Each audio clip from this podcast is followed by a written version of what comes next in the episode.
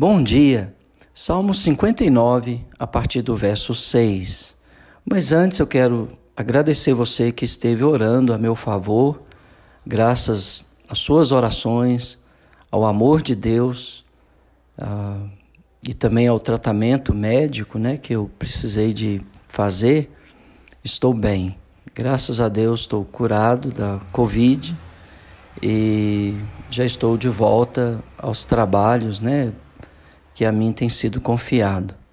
Então, ah, louve ao Senhor e agradece a Deus a meu respeito por Ele, na sua bondade, ter tido compaixão e misericórdia de mim e ter restaurado a minha saúde.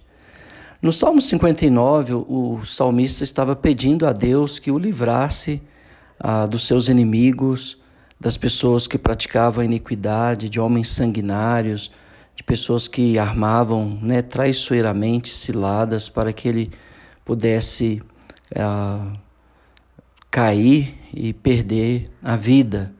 E ele continua descrevendo essas pessoas que ao anoitecer eles ruivam como cães à volta da cidade, alardeiam de boca em seus lábios a espada, ah, pois dizem: quem há que nos escute? Ah, eles eram homens blasfemos e achava que Deus não existia, portanto ninguém o ouvia. E o pecado desses homens, além da iniquidade, da violência, também era ferir com a língua. Nós temos que tomar muito cuidado, porque a língua conforme Tiago nos ensina, é um pequeno órgão do, do nosso corpo, mas que pode colocar em chama do inferno toda a raça humana. Uh, devemos dominá-la para que da nossa boca saia palavras que edificam, consolam, promovem, adverte, corrige, ensina, mas uh, que abençoa e não palavras que destroem. E ele pede para Deus né, julgar essas pessoas, mas não apressadamente, para que o povo não esquecesse. se o juízo de Deus fosse iminente, como num piscar de dedo, as pessoas podiam esquecer. Então ele pede para Deus puni-los lentamente, para que o povo lembrasse, tivesse uma imagem vívida do juízo de Deus sobre estes homens. Em contraste uh, com estas pessoas más, o salmista fala no verso 9: uh, Eu vou esperar na minha força, que é o Senhor. Eu vou esperar no meu Deus, que é o meu refúgio.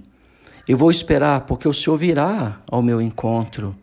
Eu, meu desejo será realizado. Lembrando que o desejo do salmista era que o bem fosse ah, realçado, promovido, o nome do Senhor fosse engrandecido e que o mal fosse punido. Esse era o desejo dele. E ele então uh, volta a referir aos pecados da língua, da boca. Ah, infelizmente, se a gente não controlar nossa língua, nossas emoções, nós falamos coisas que mais tarde ah, não só trará dano a nós, mas fere as pessoas que estão próximas de nós. E aí então o salmista reconhece no verso 13 que Deus reina até os confins da terra não só sobre Israel, mas sobre todas as nações. É interessante como às vezes nós temos a tendência de engessar Deus a um grupo, a uma teologia, a um sistema de doutrinas organizada, engenhosamente organizada por alguém. Uh, Israel caiu nesse problema. Eles achavam que Deus era só deles, mas essa mentalidade não era comum, nem vista nem na lei, nem nos profetas, nem nos salmos. Ah, do Senhor é a terra, do Senhor é a plenitude da terra. A Ele seja o louvor ah, na igreja e em todos os reinos dos homens, que o nome do Senhor seja exaltado. E sabendo do juízo de Deus sobre os ímpios, o salmista podia descansar. Eu, porém, diz ele no verso 16: cantarei a tua força pela manhã, louvarei com alegria a tua misericórdia. Irmãos, nós precisamos nos apoiar na força do Senhor, na alegria do Senhor, porque o Senhor é o nosso refúgio, o Senhor é que nos protege no dia da angústia. Muitas vezes esse dia vem sobre nós, o dia da angústia sobrecai ah, sobre nós, mas nesse dia o Senhor nos livra e mesmo nesse dia devemos louvar ao Senhor porque Ele é o nosso refúgio, Ele é o Deus da misericórdia. O salmista diz: da minha misericórdia.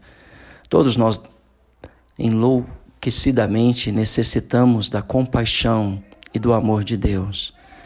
Há situações na minha vida, na sua vida, que nada que façamos vai mudar as coisas. Ah, nós não somos nem capazes, nem inteligentes, nem uh, competentes para mudar o nosso ontem. Já foi, mas podemos viver o hoje, louvando ao Senhor, exaltando a Sua grandeza, louvando a Tua compaixão e a Tua misericórdia.